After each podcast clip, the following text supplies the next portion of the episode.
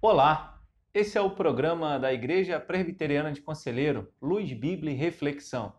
A nossa reflexão de hoje está no livro do profeta Jeremias, capítulo 23, a partir do verso 25, quando ele fala sobre os falsos profetas e diz assim: Tenho ouvido o que dizem aqueles profetas, proclamando mentiras em meu nome, dizendo: Sonhei, sonhei.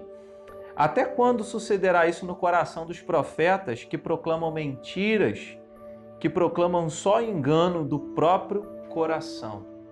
Nós vemos hoje muitas pessoas se dizendo pregadores da palavra de Deus, evangelistas e tantos outros nomes que têm recebido nos dias de hoje, falando em nome de Deus. Mas será que nós temos confirmado à luz da palavra de Deus se essas pessoas aquilo que essas pessoas têm falado, se realmente vem de Deus, nós vivemos um tempo em que existem muitas pessoas, até dentro do, me, do meio evangélico, em busca de visões, em busca de revelações, em busca de pessoas que têm sonhos e visões. Como se a sua vida dependesse desses sonhos, dependesse dessas visões. Houve um tempo em que o povo esperava os sonhos dos profetas, esperava as visões dos profetas, mas a própria palavra de Deus diz que eram sonhos humanos, não vinham de Deus. Existe na Bíblia pessoas que sonharam e sonharam algo que veio de Deus, como José, que teve um sonho e aquele sonho vinha de Deus. Mas outras pessoas que sonhavam nessa época e que eram profetas na época de Jeremias, eram pessoas que sonhavam e falavam para o povo aquilo que o povo queria ouvir apenas. O povo então seguia as palavras desses profetas porque eles diziam que tinham sonhado e que, que tinham tido, haviam tido uma visão de Deus, um sonho que tinha vindo de Deus.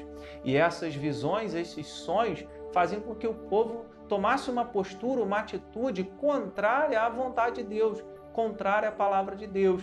No contexto do capítulo de número 23 do profeta Jeremias, o povo mesmo ouvindo os sonhos e as visões, a respeito das visões desses falsos profetas, caminhavam longe da vontade de Deus, tinham uma vida é, desregrada, uma vida descompromissada com a vontade do Senhor, com a sua palavra. Deus então, ele traz essa mensagem através do profeta para que nós atentemos para isso, para que nós não emprestemos o nosso ouvido e a nossa atenção para qualquer palavra, ainda que venha em nome de Deus, porque esses falsos profetas que o texto cita saíram de, do meio do povo de Deus. Talvez não seja diferente hoje aquilo que nós vemos em muitos lugares, quando pessoas falam em nome de Deus mas será que aquilo que elas têm falado realmente trazem para nós a mensagem, a verdade da palavra de Deus? Ele diz no versículo 27 os quais cuidam em fazer que o meu povo se esqueça do meu nome, pelos seus sonhos que cada um conta ao seu companheiro, assim como seus pais se esqueceram do meu nome por causa de Baal. O profeta que tem sonho, conte-o como apenas sonho. Mas aquele em quem está a minha palavra, fale a, a minha palavra com verdade, que tenha palha com trigo.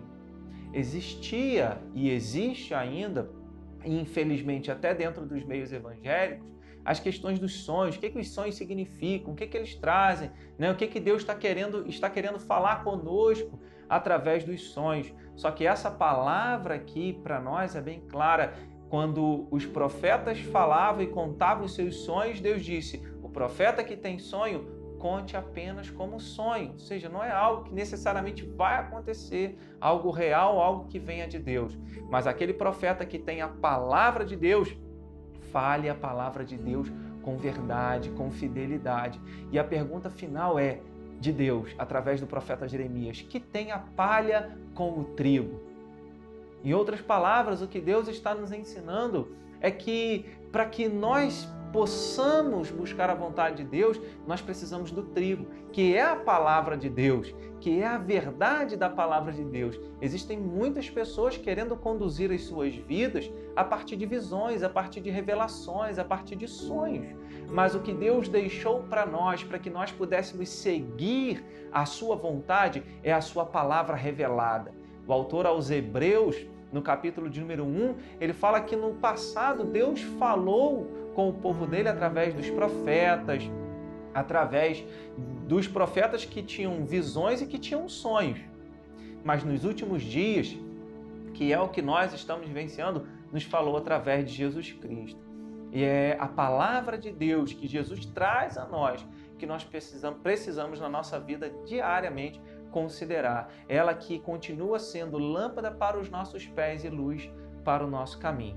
Com isso, não estou dizendo que Deus não possa usar alguém para poder falar alguma coisa, mas é importante que nós filtremos e aprendemos o seguinte: que tudo que nós ouvimos e que qualquer pessoa, seja ela quem for, que falar em nome de Deus, nós devemos confirmar na palavra de Deus. É claro que algumas pessoas falam a respeito de algumas coisas que vão acontecer na vida, é, na nossa vida, na vida daquele que é alvo de uma profecia, de uma revelação. Só que nós precisamos considerar que o que é mais importante para nós é a instrução a respeito da nossa salvação. Deus, nós não encontramos na Bíblia uma direção tão constante assim que os profetas falavam e ficavam ministrando revelações particulares a respeito do futuro de cada pessoa.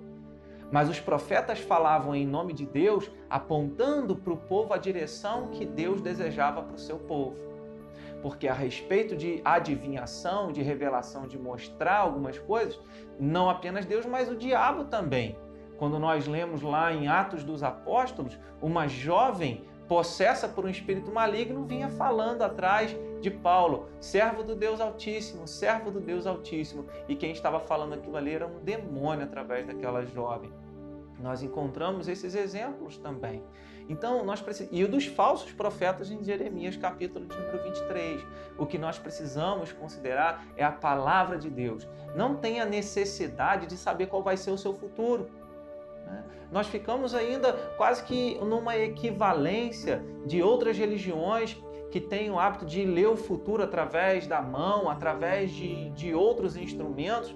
E nós não temos uma referência disso a respeito da palavra de Deus. O que nos conduz é a fé. O que nos leva a fazer a vontade de Deus é a sua própria palavra. Então não fique apreensivo, não fique preocupado ou querendo saber o que vai acontecer na sua vida leia a palavra de Deus. Conflita todas as informações que você recebe com a palavra de Deus, porque ela deve ser o crivo máximo para que nós possamos avaliar qualquer situação na nossa vida. Porque Deus, ele não está interessado se no ano que vem você vai mudar de trabalho. Ele já escreveu isso tudo e não há nenhuma necessidade de você saber disso. O que nós precisamos saber é que Jesus morreu para nos salvar e que ele nos deixou a sua palavra para que nós pudéssemos trilhar esse caminho. Se o amanhã Deus vai abrir uma porta de trabalho para você, se alguém te revelou que tudo na sua história vai mudar, que a sua família vai ser restaurada, Deus já disse isso em sua palavra. Em vários momentos ele fala da integridade, da plenitude da vida humana. Tudo isso, tudo isso Deus já falou em Sua palavra para nós. E ele não trata necessariamente de uma forma particular, mas ele trata de uma forma geral, apontando o seu caminho aos pecadores para que possam viver de acordo com a Sua palavra. Quando Deus traz um sonho e dá um sonho a José, mostrando que a família dele iria se curvar diante dele, nós não encontramos um José vivendo a partir desse sonho. Nós não encontramos um José vivendo a sua história querendo que os seus irmãos e os seus pais se curvassem diante dele. Não, José ele se torna um servo, José se torna um escravo, José se dispõe a servir da melhor forma possível, onde quer que ele estivesse, na prisão ou diante de Faraó.